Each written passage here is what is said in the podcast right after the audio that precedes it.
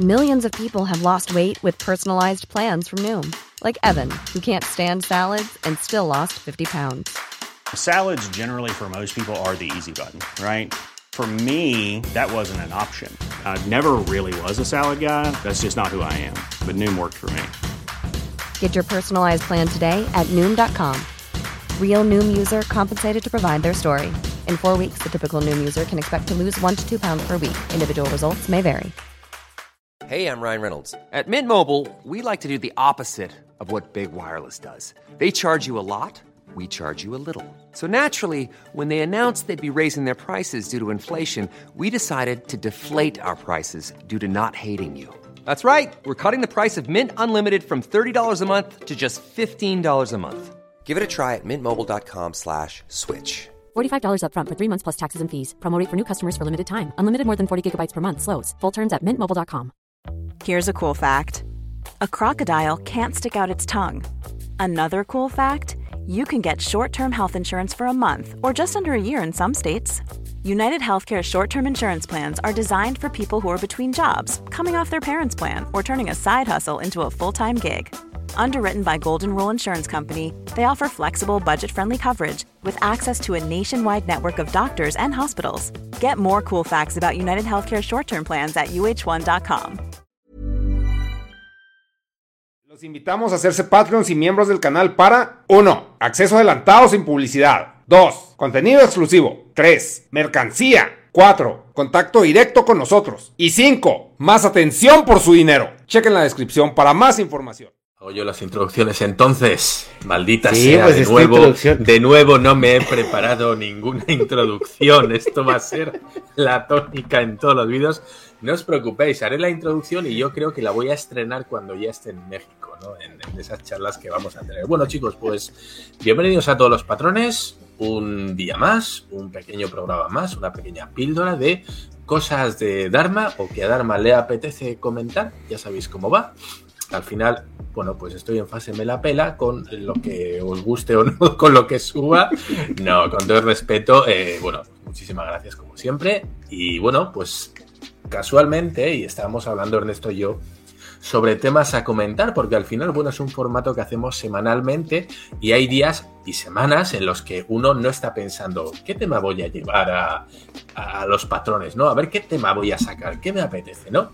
Y muchas veces me encuentro el- el mero día pensando en a ver de qué voy a hablar, porque al final muchos de los temas, eh, vosotros diréis, bueno, pues de cualquier cosa, ¿no? Las noticias, qué sé yo, pero las noticias ahí están, todo el mundo sube su opinión en Twitter, en YouTube, en lo que sea, de algo que ha pasado.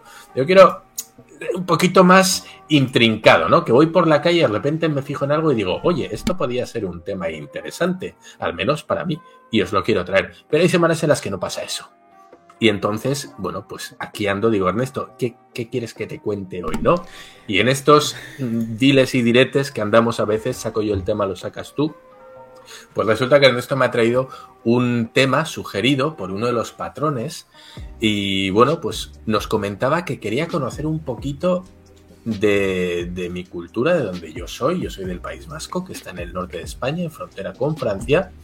Y quería saber un poco, pues, las peculiaridades de aquí, qué es famoso de aquí, cosas como el comida, idioma, entiendo un poquito de historia, mitología, folclore, todo eso que hace especial, ¿no? A un, a un pueblecito, a una región, a una cultura, como, bueno, pues como podéis tener en México, que habéis tenido tantas, tantas culturas diferentes, cada una con, con sus dioses, con sus festividades, con sus platillos regionales no tan, tan conocidos ahí en México. Y, y bueno, pues, pues me ha parecido un tema muy personal y a la vez pues muy interesante porque como sabéis no suelo hablar de mí, no suelo hablar de mis cosas personales, pero bueno, creo que esto trasciende a mi persona, no es, "Eh, ya, vamos a hablar de mí, no, sino que vamos a hablar un poquito de la cultura en la que yo he crecido. Pero antes de, Dharma, antes de, Antes- porque antes de. que tú no eres español. Ah, pues eso pone en el DNI. en, entonces, ¿qué- es esto de- nacional? ¿Qué es esto del país vasco, ¿Qué de, es de los países catalán, de que unos se pelean con otros, de que ya este se quiere independizar? Porque, mira, México es una entidad federativa. Y a lo que se refiere con entidad federativa es que, o sea, los estados son, son hasta cierto punto autónomos con su propio gobierno y constitución, pero a la vez tienen responsabilidades entre una, una federación, ¿no?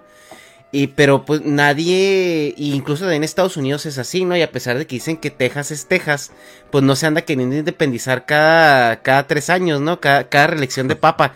Entonces, o sea, primero, antes de entrar a lo que es el País Vasco, porque pues yo digo, Darme es español, güey, y vive ahí en una, en, en, una ciudad, este, que, que de repente empiezan a hablar raro y de repente las cosas tienen nombres extraños.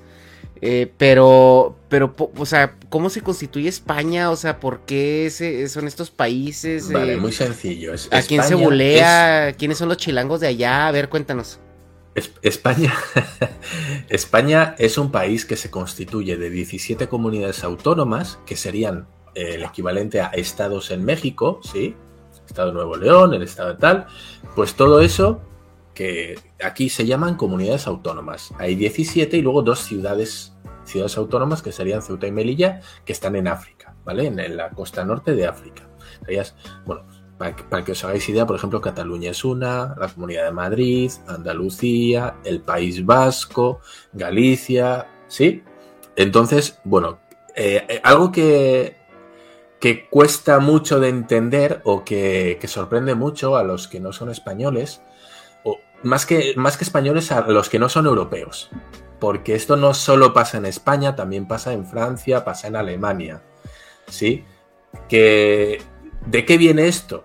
¿Por qué hay comunidades autónomas? Bueno, hay que explicar, y lo voy a explicar muy breve. ¿Vale? Las comunidades autónomas responden a territorios independientes de antes de la formación de España como país. ¿Vale? Todos sabéis que España la mayoría de países ha sido invadida por muchas culturas, entre ellas la musulmana, que vino del, norte de África, ¿sí? Y durante 700 años estuvo bajo el reinado del califato, de los árabes. Después de eso, Isabel la Católica reunió a, bueno, pues a, los reinos del norte de España, que era una de las pocas zonas a la cual no habían accedido los árabes, y junto con diversos ejércitos, diversos reinos que en aquellos, en aquel momento no era España, no existía como ente, no, existía el país, no se llamaba España, era el reino de Aragón, el reino de Castilla, el reino de Navarra, ¿sí? Cada uno con su rey, con sus castillos, con sus cosas, ¿vale? Entonces, hicieron una piña, que decimos aquí, hicieron pelota y fueron echando a los musulmanes de la península. La península es eh, el, país de España, ¿sí? Bueno, es una península, el trozo de tierra que a día de hoy eh, conforma España, los fueron echando hacia el sur, hacia el sur, hacia el sur, hasta que los expulsaron de la península, ¿vale? de lo que a día de hoy se llama España. ¿Sí? ¿Qué pasó? Bueno, pues después de la reconquista que se llama, con ese personaje que a lo mejor muchos os suena que es el Cid, el Cid campeador, tiene una película de Charlton Heston respecto a eso, a los que os gusta el cine, ¿vale? bueno, pues muchos de, de los reinos empezaron a fusionarse, bien por guerras, o bien por matrimonios, para hacer cada vez un reino-estado mayor. Bien, por supuesto, había reinos que querían cohesionarse, que querían fusionarse con otros reinos para ser cada vez más grandes, y había reinos en los que, bueno, pues había un porcentaje muy alto de gente que no estaba dispuesta, que no querían perder su autonomía como reino. Yo no quiero pasar a ser un, reino contigo, yo quiero ser mi propio reino, con mis reglas, mi rey, mis cositas, ¿no? Bueno, entonces, todas estas comunidades autónomas son antiguas, eh, antiguos reinados, Antiguos mini países, vamos a decir. Por eso muchos a día de hoy no solo comparten el idioma español, sino que además comparten sus propias lenguas y tienen su propia idiosincrasia, es decir, una cultura en común que solo se da en ese estado o comunidad autónoma. En este caso, lo más habitual, por ejemplo, es, bueno, pues lo más conocido sería Cataluña, sería el País Vasco, ¿no? Porque son un poquito los que a día de hoy están dando la lucha, la matraca, el turbe, con que quieren, no quieren ser España, ¿no? Eh, una parte al menos de la población quiere ser independiente, quiere volver a ser ese reino que era antes de coexionarse en el estado llamado España. Oye, perdón que te interrumpa con una pregunta, profesor, pero estamos hablando de que esta cohesión de reinos, por así decirlo, se dio hace bastantes generaciones, Hace, ¿no? hombre, fíjate, antes de la conquista de México, de hecho. Esto Entonces, fue. como hay gente ahorita que dice que quiere volver Sí. a ser independiente, o sea, se me hace una mamada muy Claro, estamos hablando de una como indigenista aquí, ¿no? Así de que Hace 500 años y sí tiene que ir, sí tiene que ver un poquito con eso, ¿vale? Eh, tenemos que tener en cuenta que a pesar de que hace 500 años que es- España, vamos a decir, expulsó a los a los árabes, no todos los reinos se fusionaron en ese momento, sino que fue poco a poco, siglo a siglo. Algunos de ellos con muchas guerras. Aquí se conocen las guerras carlistas, hubo dos, ¿vale? Depende que, cada bando apoyaba a un rey. Yo, que, yo quiero que nos unamos, yo no quiero que nos unamos, yo quiero que el rey sea este, yo quiero que sea el otro, ¿vale? Entonces, aunque digamos que, hace, que fue hace 500 años la reconquista de España, realmente el Estado español como tal, como lo conocemos ahora mismo, no se forma hace 500 años, sino que se van añadiendo pequeños reinos hasta conformar todo lo que es España en los siglos venideros, ¿vale? Por eso, que no sea una cosa que dice, pero si lleváis 500 años, ¿por qué ahora no? Bueno, no son realmente 500 años, ha sido menos y, bueno, pues todos sabemos que hace 200 años, a lo mejor si uno decía que quería independizarse, se formaba una guerra, había muchos muertos y bla, bla, bla. A día de hoy, las peleas políticas ya no se dan en la mayoría de casos, ahora estamos viendo Rusia y Ucrania, ¿no? Que está este conflicto, pero en la mayoría de los casos, sobre todo en los del primer mundo, se dan dialécticamente y, bueno, pues en los juzgados, en los parlamentos, no hay peligro real, vamos a decir, de un conflicto armado. Entonces, ¿qué pasa? Que, bueno, pues muchas facciones quieren conseguir la independencia sabiendo que no va a haber, entendiendo que no va a haber una represión militar, pues luchar esa independencia en las cortes o luchar esa independencia en la- a través de la política. Mm. ¿Vale? Esto es un paso importante también. hay Oye. ¿y tú crees que estas luchas por independencia son como legítimas o son agendas políticas? Bueno, aquí se mezcla todo. Al final se mezcla todo. ¿Por qué? Porque esto es como cualquier movimiento, no sé, revolucionario, cualquier movimiento de lo que sea, feminista incluso, ¿no? De, de ideologías. Todo se mezcla. Eh, por un lado tenemos a la gente o a las personas que son, eh, vamos a decir, los idealistas, ¿no? Los que tienen el alma, el corazón, los que de verdad, eh, los apasionados de, oye, yo quiero hacer esto porque creo en lo que estoy haciendo. Y creo que todos los movimientos parten de, de esa base de un deseo de querer cambiar las cosas. Bien. Por otro lado, tenemos a, a los agentes políticos. ¿vale? Los agentes políticos son quienes cogen todo este movimiento, estas ganas, esta pasión de la gente y lo usan en su propio beneficio. Es decir, dicen, oye, que aquí hay un grupo de gente más o menos grande que está persiguiendo un fin, en este caso político, y, y creemos que nosotros podemos sacar rédito político si tenemos el mismo discurso que esta gente. Es decir, si, si alguien quiere, no sé, legalizar la marihuana, vamos a poner, ¿no? Si hay un grupo muy grande de gente, de población, que quiere legalizarlo, y de repente un partido político dice, oye, chicos, ¿os habéis fijado que hay un grupo muy grande que está apoyando esto? Si nosotros en nuestra candidatura metemos como, como ley o como propuesta el que si salimos electos, elegidos, vamos a legalizar la marihuana, oye, vamos a obtener un montón de votos de esta gente. Y vamos a salir electos y vamos a tener un beneficio político y económico y poder y bueno, ya sabemos todo lo que es, ¿no? Entonces, hay una parte política que le interesa seguir esta causa, no porque crea en ella, sino porque ve un beneficio en apoyar la propia causa. ¿Vale? Ujú. Y luego están, como siempre, los chiringuitos, que es gente, los chiringuitos, y lo digo así, bueno, los- estos, estos grupos que son eh, una especie de mercenarios que se, que se apuntan a lo que hay. No son políticos, pero eh, forman parte, va- vamos a decirlo, o tienen cierto poder a la hora de influir y, y quieren, y dicen, bueno, pues oye, mira, yo tengo, vamos a poner un ejemplo, yo tengo una panadería, ¿no? Yo tengo una panadería y de repente veo que, vamos a poner un ejemplo actual, el feminismo, y vemos que el feminismo viene como un tsunami, arrasándolo todo, el Me Too, el hashtag Yo sí te creo, todo este movimiento, ¿no? Social que viene con mucha fuerza, sobre todo en las redes, y dicen, oye, ¿y si hacemos una cosa? ¿Y si empezamos a hacer eh, bollitos, panecillos eh, con banderitas moradas? ¿O si hacemos, eh, Mm. no sé, con, con jugo de arándano para que se vea morado? Y si, y si apoyamos. ¿no? todas estas cafeterías que son inclusivas y empiezan a poner eh, eh, impuestos a los hombres de cobrarles más y acaban quebrando en dos semanas, pero bueno, Ajá.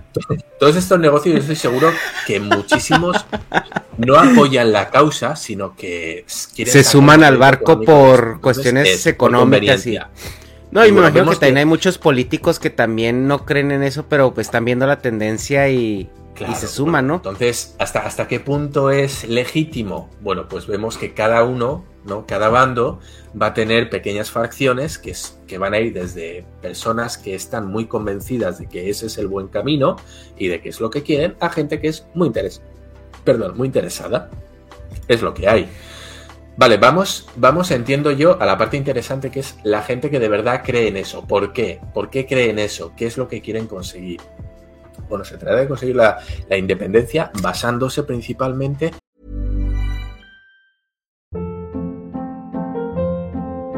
Hold up. What was that? Boring. No flavor. That was as bad as those leftovers you ate all week. Kiki Palmer here, and it's time to say hello to something fresh and guilt-free. Hello Fresh. Jazz up dinner with pecan-crusted chicken or garlic butter shrimp scampi. Now that's music to my mouth. Hello Fresh. Let's get this dinner party started. Discover all the delicious possibilities at hellofresh.com. Hey, it's Ryan Reynolds, and I'm here with Keith, co star of my upcoming film, If, only in theaters, May 17th. Do you want to tell people the big news? All right, I'll do it. Sign up now and you'll get unlimited for $15 a month and six months of Paramount Plus Essential Plan on us. Mintmobile.com slash switch. Upfront payment of $45 equivalent to $15 per month. Unlimited over 40 gigabytes per month. Face lower speeds. Videos at 480p. Active Mint customers by 531.24 get six months of Paramount Plus Essential Plan. Auto renews after six months. Offer ends May 31st, 2024. Separate Paramount Plus registration required. Terms and conditions apply if rated PG. en una diferencia eh, cultural y lingüística. ¿Vale? La principal razón para separarse de eso, hablamos ideológicamente, porque luego vemos que hay más componentes, sobre todo económicos, como siempre. Eh, la gente, bueno, pues apoya esa idea diciendo que nosotros tenemos una cultura lo suficientemente diferenciadora de la española como para justificar una separación del Estado de España, ¿sí?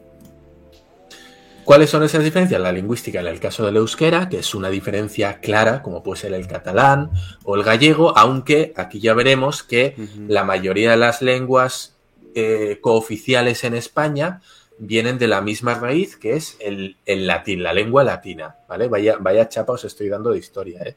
Qué Ajá. coñazo, algunos estarán diciendo, ¡ay! Ya me voy. no, Historia de España por Dharma. entonces, pues, un poquito de historia política, ¿no?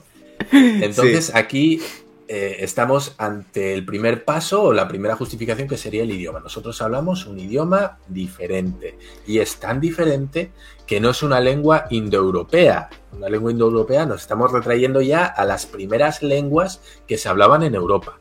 ¿Vale? De ahí deriva una parte el latín y del latín derivan muchísimos idiomas romances que se llaman, que serían romance de, de- de Roma, ¿no? Porque ahí estaba Italia, ahí estaba el latín, como puede ser el español, el, el portugués, el francés. Francés. inclusive, ¿vale? El catalán es uno de ellos, el gallego son varios derivados de estas lenguas romances, el italiano es otro, por eso muchas veces cuando leemos eh, o escuchamos portugués o italiano, reconocemos palabras y reconocemos eh, la sintaxis, reconocemos frases. ¿Tú sabes italiano? No, nunca he, nunca he aprendido italiano, pero si tú coges un libro en italiano, seguramente entiendas una gran parte, un 70%, incluso más, ¿vale? Es porque todas vienen de la misma raíz lingüística. Sin embargo, el vasco o euskera, como lo llamamos los locales, los nativos, no viene del latín. Eso hace que sea totalmente diferente, tanto en palabras, que luego ya veremos, porque siempre hay préstamos lingüísticos que se llaman. Eh, préstamos lingüísticos son palabras El iPhone. el- de otros idiomas. Ajá. Por ejemplo, el, el cringe, el sándwich, el lanche, ese tipo de cosas, sí, que las cogemos de otros idiomas. Oye, pero Y algo que Dime. algo que me llama mucho la atención es de que Sí. ahí en España sí es súper tribal, o sea, hablar el, el idioma local, ¿no? O sea, Porque, por ejemplo, aquí en México existen lenguas autóctonas, pero no son así como, o sea, por ejemplo, se puede decir que el náhuatl o el maya, ¿no? Podría ser Sí, alguna... esa es, esa es una diferencia que se basa principalmente en la política que ha seguido el país con esos idiomas. Mm. ¿Vale? En México, la sensación que yo tuve y lo, lo poco que conocí, eh, el hablar lenguas locales mm, estaba, vamos a decir, mal visto o se despreciaba por parte de la población y se los tenía como indios bárbaros, como estos, eh, no sé, gente de pueblo denostándolos, ¿no? Ay, es que hablan maya. En vez de ser algo, lo que yo vi, como digo, ¿eh? En vez de ser algo de orgullo, decir, yo mantengo una cultura tradicional, muchas veces se los tenía como gente pobre, gente de, de- sí, pues eso, de, de aldeas pobres, ¿no? Es que son pues como indios, ¿no? Porque muchos pues venían a vender sus pulseritas que hacían a mano, venían con esos trajes tradicionales y al final yo entiendo que por lo menos en, en Monterrey, en la zona que yo estuve, hay mucho clasismo. Esto creo que es innegable, hay un clasismo brutal y evidentemente la gente más humilde son los que más mantienen las tradiciones. ¿Qué pasa? Que cuanto más alto standing tienes, más dinero tienes, lo que parecía que ahí era lo bueno era querer alejarse de lo mexicano, de lo tradicional, de lo rural y acercarse cuanto más a Estados Unidos, mejor. Cuanto más a la cultura blanca, mejor. ¿Qué hace eso? Que la percepción hacia, hacia esa gente de pueblo, hacia esa gente más tradicional, más rural, sea despectiva. ¿Vale? Entonces, bueno, pues si alguien habla maya, habla náhuatl, más que una cuestión de orgullo, de tradición, se veía como no, es que esta gente es de aldea, ¿no? Es de un pueblo. Esa es la sensación que yo tuve. Es que, ah, pero a mí también me da la impresión de que estos idiomas en, en España se usan, o sea, como, como que representan, ti- tienen como una, una, mm, una epistemología más antagónica que como cultural, o sea, como que, por ejemplo, sirven más para decir yo soy vasco, yo soy catalán, yo soy gallego, o sea, y, y, y, y sí, sí somos españoles, pero primero somos esto. Puede Y- ser, y, puede y ser. a veces escucho mucho que hay como esta, esta parte como de, de que los, los catalanes no se llevan con los vascos, o, o sea, que he escuchado, no, o sea, es un ejemplo, es un ejemplo de que, Sí, al final. de que los al gallegos no se llevan con los la- acá, las sí. lenguas, eh, las lenguas, bueno, O sea, se me hace un pedo muy tribal, güey. O sea, como si el objetivo de las lenguas es, tri- comunicarnos, pero cuando Ajá. consideras enemigo a otra persona, lo que usas es para diferenciarlo. Ajá. Es una diferencia más respecto a tu enemigo. Entonces se convierte en una seña de identidad. Y en este caso para mal. Es decir, para aislarte, para dejarte fuera de mi grupo. Como no hablas vasco y yo no, y yo no quiero que lo entiendas, yo voy a hablar en vasco. Yo puedo hablar en español. Pero como quiero dejarte fuera del grupo, te voy a hablar en euskera. ¿Me estás diciendo que esos idiomas son como hablar en la F aquí en México? ¿Cómo es hablar en la F? Po for qué fer F no cafa sefe sefe jefe. ¿No? Pudiera, pudiera ser. Bueno, de hecho, ojo cuidado porque esto, y vamos a ver, el idioma navajo eh, se usó, se usó en la Segunda Guerra Mundial los, los estadounidenses. ¿Por qué? Porque los descifradores, ya sabéis, ¿no? Que cuando se mandaban antiguamente, pues, eh, faxes, correos, mensajes por radio, el enemigo interceptaba esas señales de radio, esos mensajes, y los traducían. ¿Qué pasa? Que en la Segunda Guerra Mundial, pues los japoneses sabían, tenían traductores ingleses, o Mm. sabían, sabían inglés. Entonces, claro, captaban los, los mensajes por radio, los traducían y, oye, que los americanos van a atacar o van a bombardear no sé qué zona. Ah, vale, ya estamos, ya sabemos que van a venir, ¿no? Y claro, cuando los americanos se dieron cuenta de esto, eh, se pusieron a pensar cómo puñetas podían hacer para que no les descifraran los mensajes.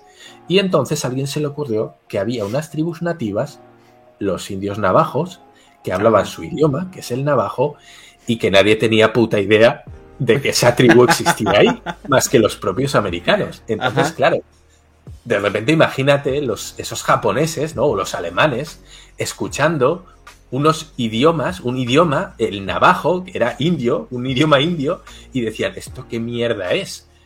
no tenemos ninguna referencia lingüística, es un idioma que nadie conoce, con lo cual Ajá. es imposible de descifrar, ¿no? Y usaron indios navajos como traductores eh, en la Segunda Guerra Mundial. O sea, bueno, una cosilla ahí, ¿no? Un Ajá. Entonces, bueno, vamos a volver un poquito antes porque está diciendo la diferencia entre el náhuatl, el maya, el, otras lenguas.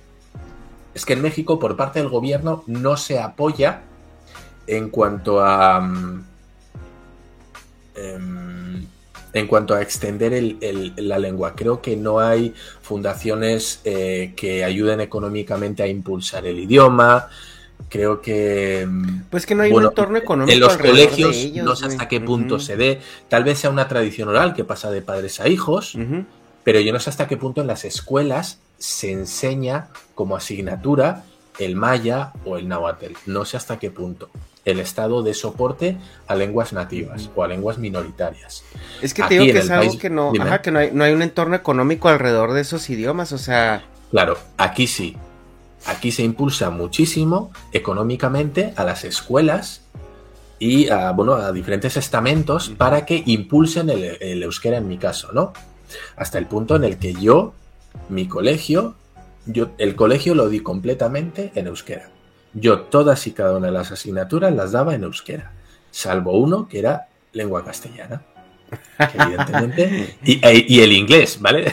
Pero bueno, nos de hecho odian Yo las- tanto la lengua castellana que hasta los doblajes los hacen bien culeros. Pero, eh, Dharma, eh, para no desviarnos un poquito del tema, ya si quieres cerramos con cómo está estructurado España en esas colonias y, y dinos a ver, este, más o menos eh, geográficamente, ¿dónde están? Y quién está peleado con quién. ¿Quiénes son los regios? ¿Quiénes son los chilangos? ¿Quiénes son los...? ¿Quiénes son los chilangos? Vale, los chilangos serían los madrileños y Madrid está en el centro de España, ¿vale? En el, mero centro. Es la capital, al igual que Ciudad de México, y es, vamos a decir, la, quien centraliza, quien organiza económicamente en un principio, y con salvadas diferencias, entre ellas el País Vasco, eh, quien administra el dinero del Estado, ¿vale? Y quien decide a quién se le da más, a quién menos, a quién se le dan ayudas y a quién no. ¿vale? ¿Y qué sería- idioma hablan ellos aparte del castellano? En, en Madrid, el madrileño, el español. Ah, es el español. es no tienen más lenguas oficiales. ¿vale? Luego tendríamos en la. No sé, bueno, por idiomas, el valenciano, el panocho en Murcia. Luego tendríamos otras, pero las más destacables, vamos a decir, por sus ganas de querer separarse o de querer diferenciarse. Y los que tienen, eh, digamos, más diferencia cultural y diferentes lenguajes serían Cataluña.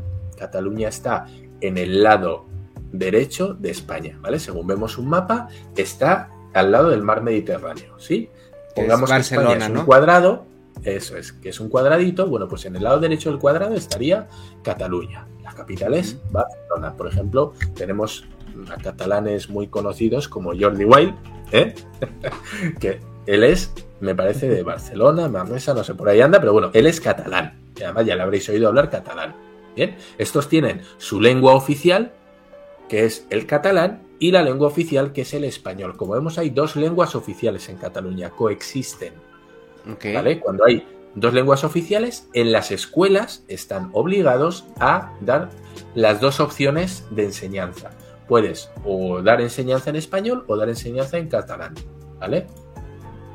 Luego tenemos en la zona norte, vamos a decir por diferencia también lingüística, Galicia. ¿vale? Galicia estaría en el norte, en la zona de arriba de España, a la izquierda. ¿Vale? Pegando con Portugal. Galicia, lo típico de gallego, ¿no? Eso es gallego, mucho, muchos Sí, sí. argentinos. Oye, Manolo, ajá, los chistes de gallego, ¿no? hubo mucha inmigración de Galicia a eh, Latinoamérica, ¿vale? Ellos hablan gallego y hablan el español. Además tiene un acento que es muy bonito, a mí me encanta, que es así como muy triste, como muy cantado, ¿sabes? Como bajando las cositas. ¿Por qué no podemos ir al cine si yo quería ver la película? No, pues hablan... A mí me sale fatal, me sale fatal y lo hago muy mal, pero bueno, es, es ese Ajá. tonillo en el que al final de la frase siempre baja, ¿no? Ajá. Es, eh, es muy bonito, es muy rural, eh, comida deliciosa, pero bueno, no estamos para hablar de eso, ¿vale? Arriba a la izquierda, que si no se me va. Sí. Lo mismo, tienen dos lenguas, hay dos lenguas cooficiales, gallego y español. ¿Vale? El gallego, el gallego, es una mezcla entre español y portugués, para que os hagáis una idea. Mm. Y luego estaría el catalán, por cierto, es una mezcla entre, se dice, entre el español y el francés. ¿Vale? Como veis, son lenguas que podríais identificar si lo escucháis, podríais entender. Y luego está el País Vasco. El País Vasco está al norte, a la derecha. ¿Vale? Estaría Galicia a la izquierda, el País Vasco a la derecha. Está en la frontera entre Francia y España. ¿Vale? Cataluña también está en la frontera con Francia. Y aquí se habla el euskera o el vasco, que también es lengua cooficial junto con el castellano. Con lo cual veis que en estas tres comunidades autónomas se hablan dos idiomas. Los dos idiomas son oficiales. ¿Vale? Eso quiere decir que vamos a encontrar carteles y señalizaciones en la carretera, por ejemplo, o en la calle, en ambos idiomas. Mm. ¿Sí? Con lo cual, si veis un cartel que no entendéis, es porque seguramente esté en el otro idioma oficial de esa comunidad autónoma. Hasta aquí esta pequeña introducción de la historia y cómo se conforma. Luego entraremos más en detalle, que creo que es mucho más interesante en, la lengua vasca y en la cultura en concreto. Pero hasta ahora este, este pequeño, bueno, introducción. la píldora, la, puntita hacia por qué, por qué se quieren separar y cuáles pues son las diferencias. Así, así, le dijo, así le dijo Hernán Cortés a los aztecas. Esta es nomás la introducción, cabrones. Ahorita le llega la cultura. Chicos, eh, muchas gracias por ver este vídeo. Ha sido un poquito pesado, yo lo entiendo. Ha sido muy, muy histórico. Pero bueno, creo que es necesario para el siguiente capítulo. Así que muchas gracias por apoyarnos y hasta la siguiente. Hasta la siguiente. Bye. Mom deserves the best, and there's no better place to shop for Mother's Day than Whole Foods Market. They're your destination for unbeatable savings, from premium gifts to show-stopping flowers and irresistible desserts. Start by saving 33% with Prime on all body care and candles. Then get a 15-stem bunch of tulips for just $9.99 each with Prime. Round out Mom's menu with festive rosé, irresistible berry chantilly cake, and more special treats. Come celebrate Mother's Day at Whole Foods Market. If you're looking for plump lips that last, you need to know about Juvederm lip fillers. With Juvederm Volbella XC and Juvederm Ultra XC, your lip look, whether it's subtle or bold, can last up to one full year with optimal treatment and no additional maintenance. Find a licensed specialist and see if it's right for you at juvederm.com today. That's J U V E D E R M.com. Add fullness to lips in adults over 21 with Juvederm Volbella XC or Juvederm Ultra XC. Do not use if you have severe allergies or a history of severe allergic reactions, or if you're allergic to lidocaine or the proteins used in Juvederm. Tell your doctor if you have a history of scarring or taking medicines that decrease the body's immune response or that can prolong bleeding. Common side effects include injection site redness, swelling, pain, tenderness, firmness, lumps, bumps, bruising, discoloration, or itching. As with all fillers, there's a rare risk of unintentional injection into a blood vessel, which can cause vision abnormalities, blindness, stroke, temporary scabs, or scarring. For full important safety information, visit juvederm.com. Hi, I'm Daniel, founder of Pretty Litter. Cats and cat owners deserve better than any old fashioned litter. That's why I teamed up with scientists and veterinarians to create Pretty Litter. Its innovative crystal formula has superior odor control and weighs up to 80% less than clay litter. Pretty Litter even monitors health by changing colors to help detect early signs of potential illness. It's the world's smartest kitty litter. Go to prettylitter.com and use code ACAST for 20% off your first order and a free cat toy. Terms and conditions apply. See site for details.